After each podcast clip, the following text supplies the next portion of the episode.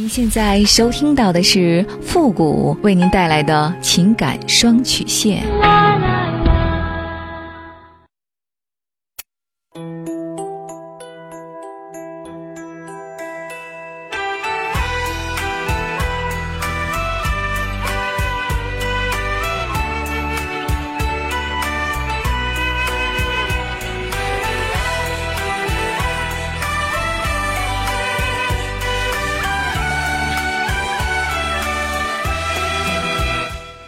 开启两性沟通之门，解答您的情感困惑。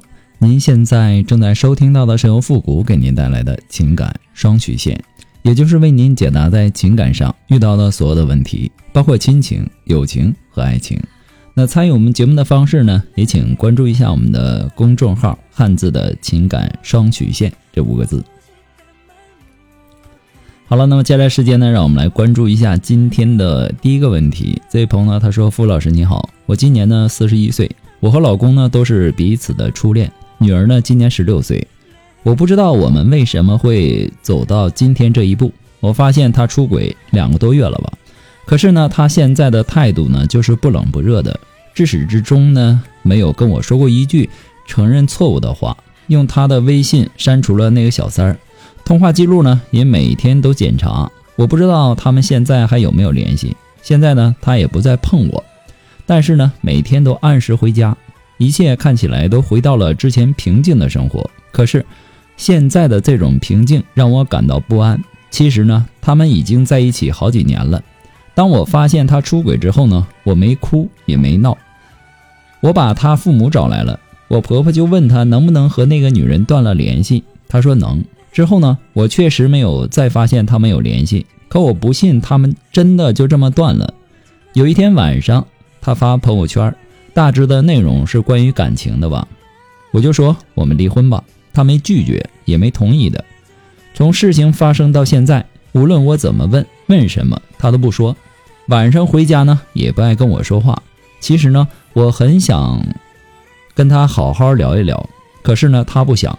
我给他发很长一段信息，他要么不回我，要么呢就是简单的敷衍我。我不知道他到底现在在想什么。我觉得我们之间好陌生，我们很长一段时间没有过夫妻生活了，他也不碰我。这么多年的感情，这是怎么了？后来我发现他还有一个小号，里面有很多聊天记录的截图，还有他们的旅行照。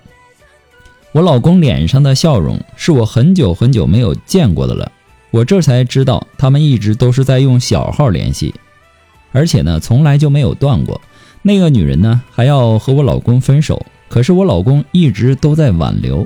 现在我才知道这一切都是我在自作多情，他甚至为了那个女人不要离开他，把我和他的微信截图都给他看了，证明他没有哄我，没有回我的信息。我现在不知道我该怎么办了。其实啊，在婚姻里啊，夫妻之间难免不会磕磕碰碰、吵吵闹闹的。但是呢，有问题的争吵，说明彼此还在乎。那最可怕的就是冷战，和对方冷零沟通，没有亲密的行为，甚至是拒绝过夫妻生活。其实啊，客观而言。如果说夫妻之间杜绝夫妻生活，那就说明其中一个人已经在变心了，说明这段婚姻已经亮亮起了红灯。男人吵架吵的是逻辑，女人吵架吵的是情绪。所以呢，婚姻中男人主动发起的战争往往很少，因为两口子天天在一起，引发摩擦的往往是一些琐碎的一些小事儿。其实吵架呀，它是一种。沟通方式，如果有更好的沟通方式，当然不用吵的。但是如果说没有其他的沟通方式，吵架毕竟是沟通，它比不沟通要好。但是长时间的无效争吵，它会把矛盾囤积下来，就像滚雪球一样，越滚越大。你和你老公这么多年，你们肯定发生过很多大大小小的矛盾，有的解决了，有的被遗忘了，有的呢。被囤积下来了，等到某一个节点到来的时候爆发，你们的婚姻和感情其实早就进入平淡期了，甚至是厌倦期。如果说在这个时候，家庭生活如一汪死水，那么事业上也平淡无奇，男人会感觉自己毫无价值，甚至找不到生活下去的动力。所以说，中国有句古话说得好，叫“保暖思淫欲”。如果你们夫妻生活和谐的话，夫妻之间就不会遇到没法解决的问题。那么问题来了，你们已经很长一段时间没有过夫妻生活了。换句话说，当你们遇到问题和矛盾的时候，只是在解决问题的本身，而并没有解决这些矛盾的问题所带来的后遗症。如果你们都带着负面情绪生活，你们就会感觉到婚姻里的无力、乏味，甚至是抵触对方。而婚姻呢，本该是提供给对方更好的物质生活、被关爱、被理解、被体体贴，以及和谐的性生活。如果说在婚姻里得不到这些，那么双方就有可能在婚外去寻找。所以，你现在既然手里已经有了证据，你就把证据全部保存好。如果你们真的有一天到了离婚的那一步，这些也是给你自己留的一条后路。你现在应该反省你们的婚姻到底出现了什么问题，找到问题的根源，才能够对症下药。你把我说的话好好的想一想，切记啊，把我说的话好好的想一想。不过呢，复古给您的只是个人的建议而已，仅供参考。祝您幸福。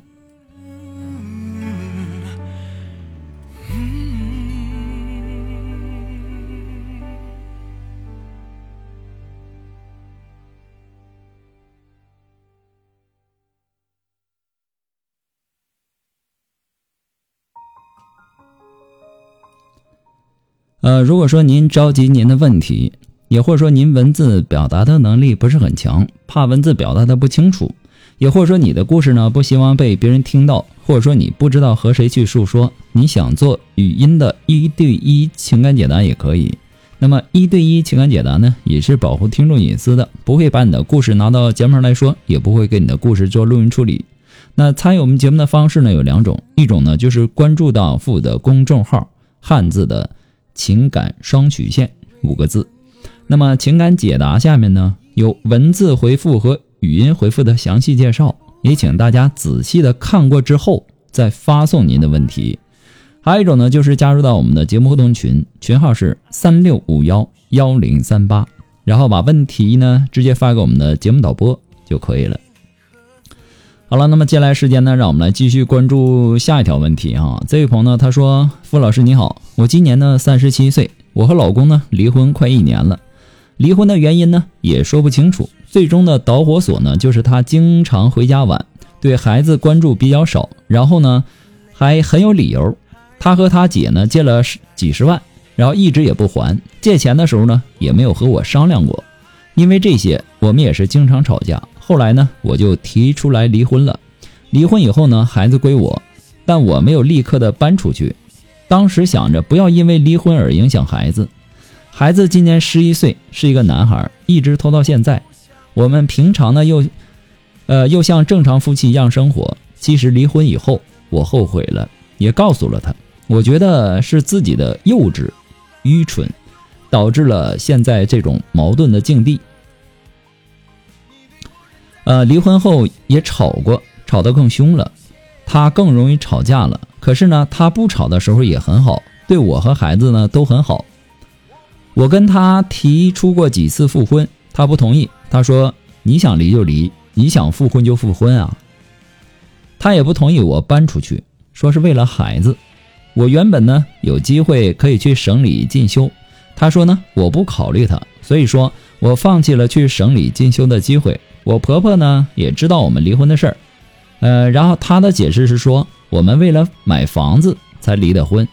那出去旅游的时候呢，凡是涉及到婚姻状况，他也说是为了买房子。呃，我妈妈疫情前呢搬到我们小区，因为我爸爸去世很多年了，我还有个弟弟，他就在我现在住的附近买了房子。我有无数次想要带着孩子搬出去。可是呢，考虑到我妈妈和孩子，我就很痛苦。我觉得这种状况很不好，离婚了不复婚还不离家，但是我又不知道该怎么办，自己的路呢自己没有走好，请问老师，我该怎么办呢？我想跟孩子搬出去，可是呢又下不了决心，希望您能够给我一个建议。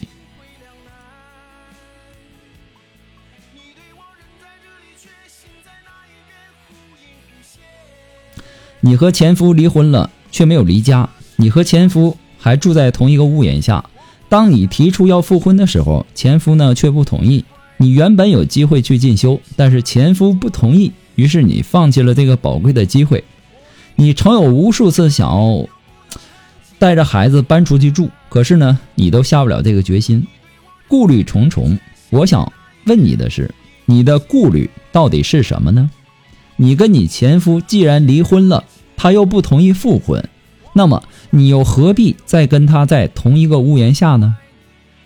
离婚后啊，孩子归你了，你完全可以光明正大的带着孩子独立生活。你既然有机会去省里进修，这说明你还是相当有才华、有能力的。你是一个可以靠自己本事吃饭的女人。你妈妈搬到你们的小区住，可是呢，你妈妈并没有住在你们的家里，所以你离婚对于你妈妈没有什么影响。你要做的事情就是把这个事情告诉你妈妈，你们离婚的真正原因是你们之间没有爱了，你跟前夫过不下去了，而且你前夫也始终不肯复婚。你觉得这样离婚不离家的状态不是你想要的？你完全可以跟你妈妈坦白这些事情，尽可能的争取到。你妈妈的理解和支持，那么作为女人呢，你不能活得太软弱了。不管你们当初是为何离婚，你只需要考虑的是当下你跟孩子的出路问题。复婚呢是给他一个台阶下，结果呢他有点给脸不要脸，那么你还要他干嘛呢？这样的男人值得你如此的去作践自己吗？你为了他还牺牲了自己美好的前途。你妈妈带着你弟弟在你家附近住着，这没有问题，这不影响你离婚。你离婚以后可以先找一个地方住下，把自己和孩子安顿好，然后再考虑你妈妈的问题。如果你不放心你妈妈，你可以抽空过来陪陪你妈妈。虽然说这难免会让你的，呃前夫啊你们再次遇到啊，但是你也没有必要太往心里去。只要你真正的把前夫放下了，即使撞见了。你也可以无视他的存在，所以说，你必须要做到快刀斩乱麻。这种事情拖得越久，你会越麻烦。正所谓夜长梦多，你前夫显然是抓住了你的弱点和软肋，然后肆无忌惮的在作践你、糟蹋你。你不能再软弱下去了。我建议你赶紧从这个家里搬出去，带着孩子好好的生活。那么至于你妈妈，等到你各个方面都稳定下来之后呢，你再考虑把你妈妈接到你的身边住。我们的感情和生活从来不可能一帆风顺的，总会遇到波折与坎坷。